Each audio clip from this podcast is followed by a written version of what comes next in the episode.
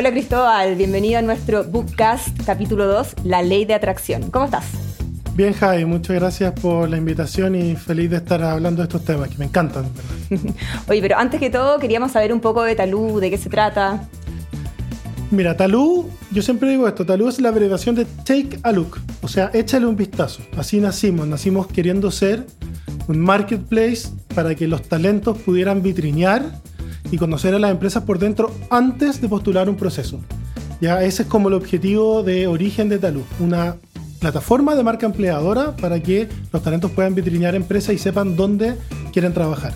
Ah, perfecto. Oye, estuviste, por lo que leí, estuviste mucho tiempo trabajando en el mundo corporativo y después viste este salto como a esta startup.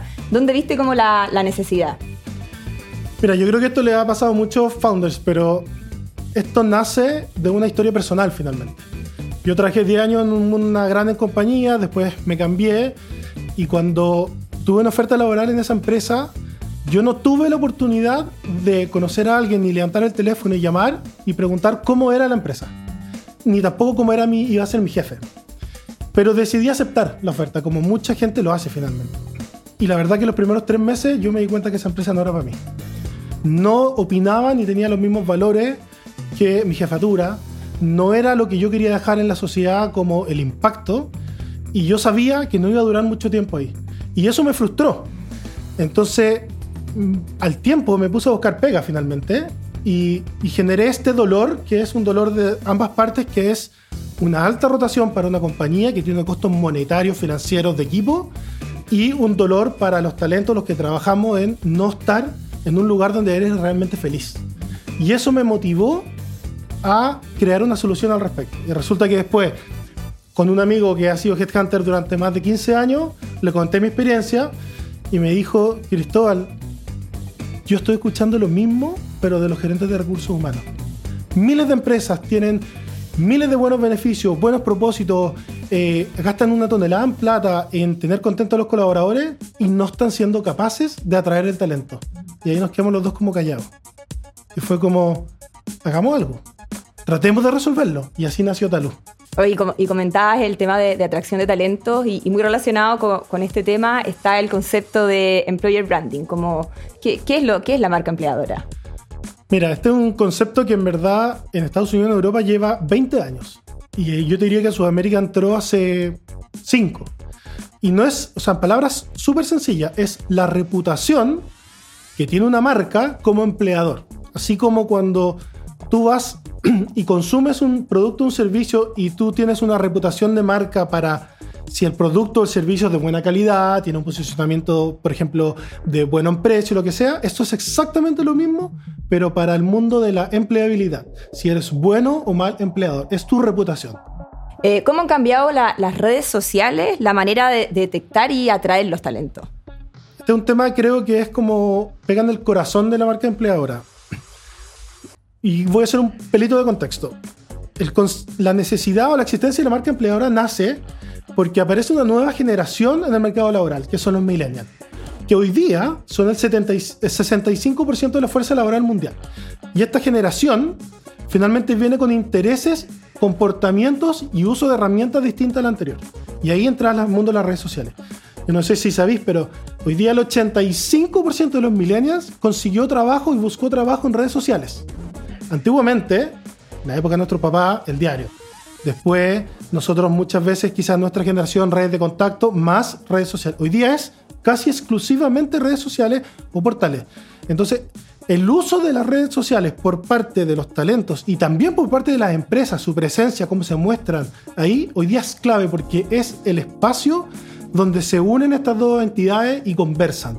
Por lo tanto, si una empresa hoy día no ha entendido que debe tener una presencia activa en redes sociales, no solo desde el punto de vista de la venta de sus productos y servicios, sino que también desde qué es, por qué existe, cuál es su propósito, qué impacto en la sociedad quiere dejar, cómo es trabajar ahí dentro, de verdad está atrasada en este mundo. Y es de suma importancia que lo tomen porque se van a quedar atrás en lo que se llama la carrera por atraer el talento.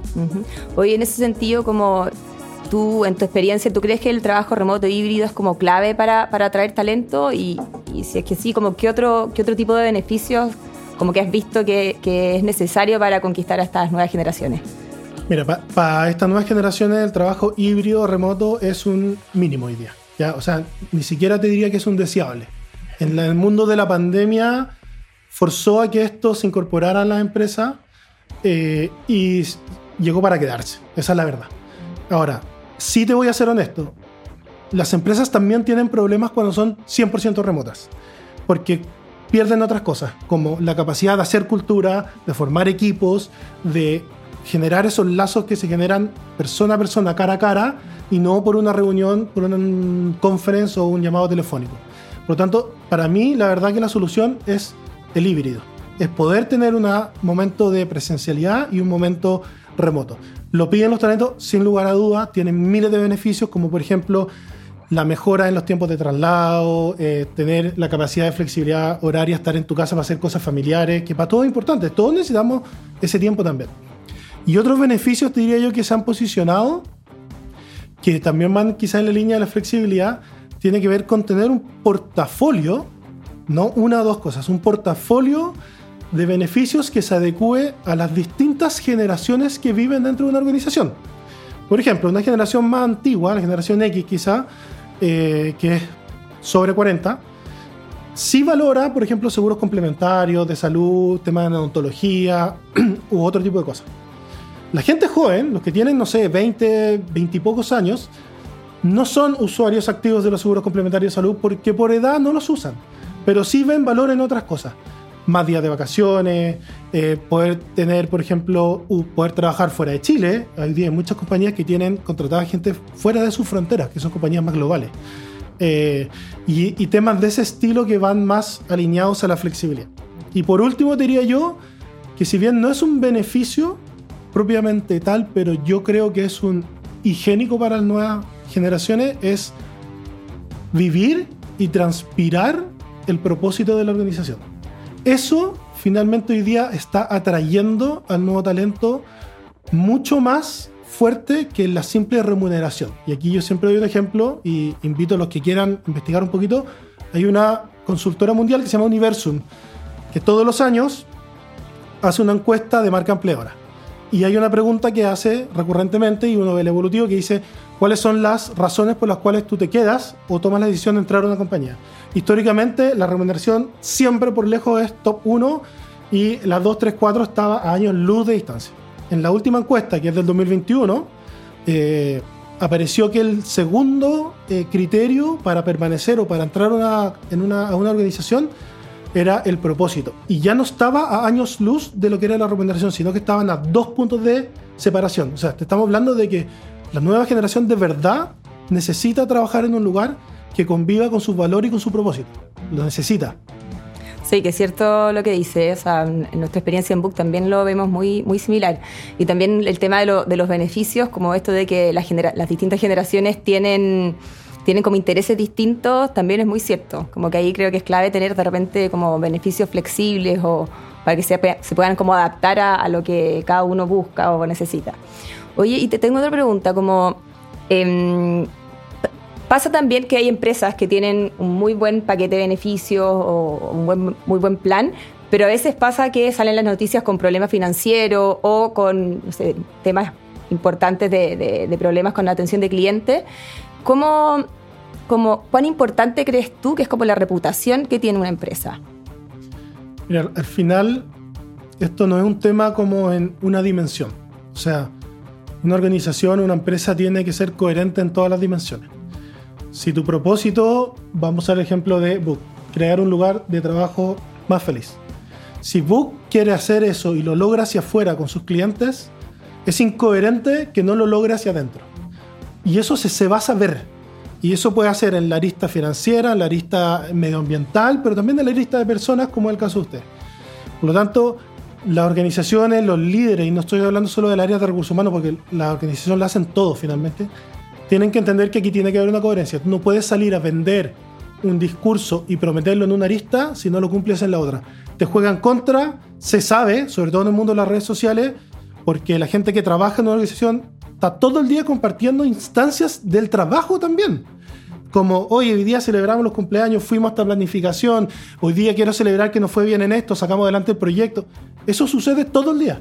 Y si eso la gente percibe si hay o no hay coherencia. Por lo tanto, sí daña. O sea, una organización tiene que entender que es un todo y tiene que tener coherencia en todas las dimensiones, financiera, medioambiental, persona, resultado económico, eh, la calidad del producto, todo lo que conlleva dentro de la, dentro de, la empresa finalmente. Sí, concuerdo mucho contigo. Al menos, por, ejemplo, nosotros en Book nuestro propósito es crear lugares de trabajo más felices. Internamente, como el propósito de nuestra área de personas es que Book sea el lugar de trabajo más feliz y todas nuestras iniciativas apuntan un poco a lo mismo. Entonces... De, hecho, yo me atrevería a decir como usuario externo que Book tiene una súper buena reputación, una súper buena marca empleadora. Lo hayan querido hacer de manera intencionada o no intencionada y, eso quizá un punto súper importante para los líderes de, recursos humanos. Eh, tiene tres veces más credibilidad que una persona que no es de recursos humanos, que no es el gerente general, ni el gerente de producto, ni el gerente de lo que sea, comparta y habla de la compañía que cuando lo hace la misma compañía. Así de relevante y de impacto tiene. Sí, muy cierto. Oye, y esta ley de atracción de talento de la que, de la que hablamos hoy, ¿Termina, crees tú, con la contratación o debe ser como una constante para, la retención del talento? Esta es una súper buena pregunta porque tampoco termina, o sea, no termina en la contratación. Tampoco termina cuando estás con un empleador, o sea, un colaborador adentro, sino que permanece para quienes también salen de la organización. Los que salen de la organización por la razón que sea, son tus embajadores. Esa es la gente a la cual se le va a preguntar, oye, cómo es trabajar con Javiera, cómo es trabajar con eh, Javier, cómo es trabajar con Embook, qué onda esta área. Son embajadores naturales, los quieras o no los quieras. Por lo tanto, en verdad, el trabajo es en todo el, como el journey que tiene un colaborador. Desde el primer contacto con la empresa en un potencial proceso de selección o incluso antes, cuando tú estés mirando empresas que te gustaría el día de mañana trabajar, el mismo proceso de selección, el onboarding, el proceso dentro de la compañía, que ya hay miles de etapas, y la salida también. O sea, la gente tiende a pensar que esto es solamente para atraer talento. Es atraer al talento correcto, retener y que después tus embajadores sean quienes te ayuden a atraer. O sea, es como un círculo virtuoso finalmente. Oye, ¿tú crees ahí en ese sentido que hay que tener como un, un offboarding como estructurado o ya es más parte cuando la persona sale como de cuál fue su experiencia durante su, su trabajo? Probablemente, aquí no me atrevo a dar una respuesta tan fuerte, pero probablemente esa persona va a estar marcada por su experiencia en la organización. El evento de la salida es un evento realmente importante, no te voy a decir que no, y es súper importante que los líderes lo trabajen, que haya un lineamiento de la compañía y que sea súper transparente, honesto, genuino, eh, porque mucha gente sale de una compañía con la sensación de aquí hay algo que no me están diciendo. Y eso es un punto importante de trabajar. Pero la verdad que está la, la, visión con la cual él se va va a estar compuesta de también su experiencia desde, desde que te conoció antes de entrar hasta el, hasta el momento de la salida. Así que no descuidar ninguna etapa es una tarea difícil, pero son los desafíos de hoy día, digamos. Sí, sí, sí, que es cierto. Oye, y en esa misma línea, como, ¿cómo, ¿Cómo crees tú que podemos como retener el talento más allá de, de, lo que tú decías del incentivo monetario, que hoy por al parecer no es lo, lo más importante? Mira, eh, lo primero yo creo que eh, el, jefe, directo o los líderes tienen que tener un interés genuino por conocer a las personas con las que trabajan. O sea, aquí tiene que haber un momento, y en Latinoamérica somos en general buenos para eso, de tomarse el cafecito uno a uno, tener reuniones de conversación más personales. Eh, ese lazo que se genera se necesita. Somos personas, vivimos 8, 7, 9 horas, 5 días a la semana en una organización. No venimos solamente a cumplir una tarea e irnos a la casa. Venimos también a crear lazos. Eh, y esos lazos hay que construirlos. Y generalmente los construyen, se construyen de arriba hacia abajo, dando el ejemplo. Si yo recién entro en una organización, es muy difícil que yo proactivamente me ponga a generar este tipo de instancias. Entonces, Primero yo diría, hay un elemento comunicacional genuino, relevante, un interés por conocer a la persona. Y después, de verdad, como retomando lo que hablábamos antes, tiene que haber fit entre lo que la persona quiere dejar en la sociedad a través de su trabajo con lo que la empresa, la organización quiere hacer. Si no, da lo mismo el grado de comunicación que tengas, la persona se va a terminar yendo igual, porque ella quiere desarrollarse en un lugar que esté de acuerdo a sus valores, a su norma de hacer las cosas y ojalá te sumaría algo más. a resolver los problemas que tiene la sociedad hoy día. Porque sobre todo los millennials tienen muy claro cuáles son los problemas que hay que resolver. Y no todas las empresas están resolviendo los problemas de hoy día. Algunas están resolviendo problemas de los 90 y pueden ser exitosas económicamente, pero tienen problemas para atraer talento. Entonces, hay una suma de factores. Comunicación genuina por conocer eh, y de verdad asegurar estamos atrayendo y contratando un talento que tiene fit con la cultura y tiene fit con lo que la empresa quiere dejar en la sociedad. No es solamente trabajar por última línea, ganar más plata para los accionistas. Eso de hecho hoy día no es importante para un milenio. Oye, y pensando en lo que tú decías antes, que hoy el, tema del propósito de la empresa es clave, ¿cómo, no sé, cómo una empresa puede como hacer esta bajada del propósito y que haga como este, este match entre lo que, el propósito de la empresa y el propósito de cada colaborador? Es difícil responder esa pregunta, porque cada empresa tiene su propia historia, su propia cultura y su propio deseo de, o su propia forma de hacer las cosas. Entonces, la verdad que es un proceso que la misma organización tiene que descubrir internamente. Casi siempre te diría yo que está eh, generado por la forma de cómo los líderes o los fundadores o el gerente general, dependiendo del tipo de empresa que es, vive el mundo y vive la sociedad. Porque él da con su ejemplo la forma. Eh, y si la empresa es un poquito más grande, ya no es solo recae en una persona, recae en muchas capas intermedias que se ven hacia arriba como líderes y jefaturas. Entonces, tiene mucho que ver con las capas de liderazgo que hay y cómo ellos viven la sociedad, cómo son como personas. Y ellos van a permear y van a setear la forma como se van a comportar los demás y te van a medir si realmente tú, Javi, eres fiel en tu propósito con el de la organización. Y si lo eres, vas a permear hacia abajo y vas a generar un impacto súper positivo. Y, y esto no es menor y no es, no es teoría. Acá hay estudios académicos y papers que dicen que cuando existe fit cultural entre un talento y una organización, se genera mejor desempeño laboral, mejor satisfacción laboral y se multiplica por dos el tiempo de permanencia de esa persona en la compañía. O sea, disminuye la rotación. O sea, no es aire, no es no es algo como etéreo, es algo que de verdad es concreto y se ve. Quizás no en el, inmediato, o sea, no en el inmediato corto plazo, pero se ve en los resultados de una compañía. Sí. Sí, me hace mucho sentido lo que dices, ¿cierto? Oye, y pensando que hoy en día muchas empresas ya tienen como sus encargados de, atracción de talentos y de marca empleadora, como en tu opinión, ¿crees que esto podría llevar como a la extinción de los headhunters o, o pueden funcionar como complemento?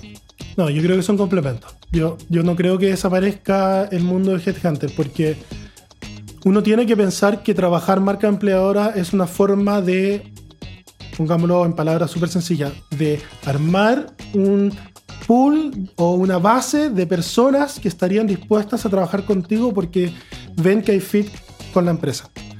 Pero muchas veces las organizaciones necesitan un eh, un talento con alguna aptitud o capacidad muy específica, que es como más técnico.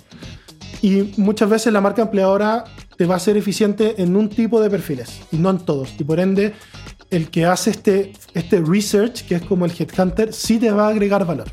Entonces, yo, yo creo, es una opinión muy personal, yo no soy headhunter, pero creo que el mundo de los headhunters se va a dedicar como a espacios de nicho de perfiles de personas y los espacios más macro, más grandes, más generales, los debiese terminar abordando el trabajo de la marca empleadora. Oye, y por lo que hemos hablado, como, ¿crees tú que existe como un perfect match laboral? O sea, mi sueño es que sí. De hecho, esa es la razón de ser de por qué yo armé una startup que se trata de marca empleadora. Eh, yo creo que no existe una empresa ideal para todos. Creo que existe una empresa para distintos tipos de personas, ideal para distintos tipos de, personas. Hay personas que les encantaría estar en una empresa como Google, lleno de ping-pong, taca-taca, colores, mucho ruido, mucha creatividad, y muy bien por ello. Pero sí hay gente que de verdad le gusta estar en un espacio de trabajo más calmado, de mayor análisis, con mayor tranquilidad, porque sienten que ahí pueden desempeñarse de mejor manera, y ese probablemente Google no va a ser la empresa ideal para ellos, sino que va a tener que buscar otra empresa. Por lo tanto, lo que de verdad hay que hacer es hacer un proceso de investigación cuando buscas trabajo. Cuando tú buscáis trabajo, es un trabajo. Buscar pega es, un, es una pega en sí mismo. Si tú tenés que investigar a las empresas a las cuales te gustaría trabajar, cuáles son, y ojalá empezar a anotarlas en un lugar y empezar a crear redes de contacto con esas personas. Porque no todos vamos a ser felices trabajando en Talú o en Book o en Google o en cualquier otra. Todos tenemos un set de empresas de los cuales creemos que nos vamos a ser felices. Mm. Buen consejo para los que están buscando trabajo.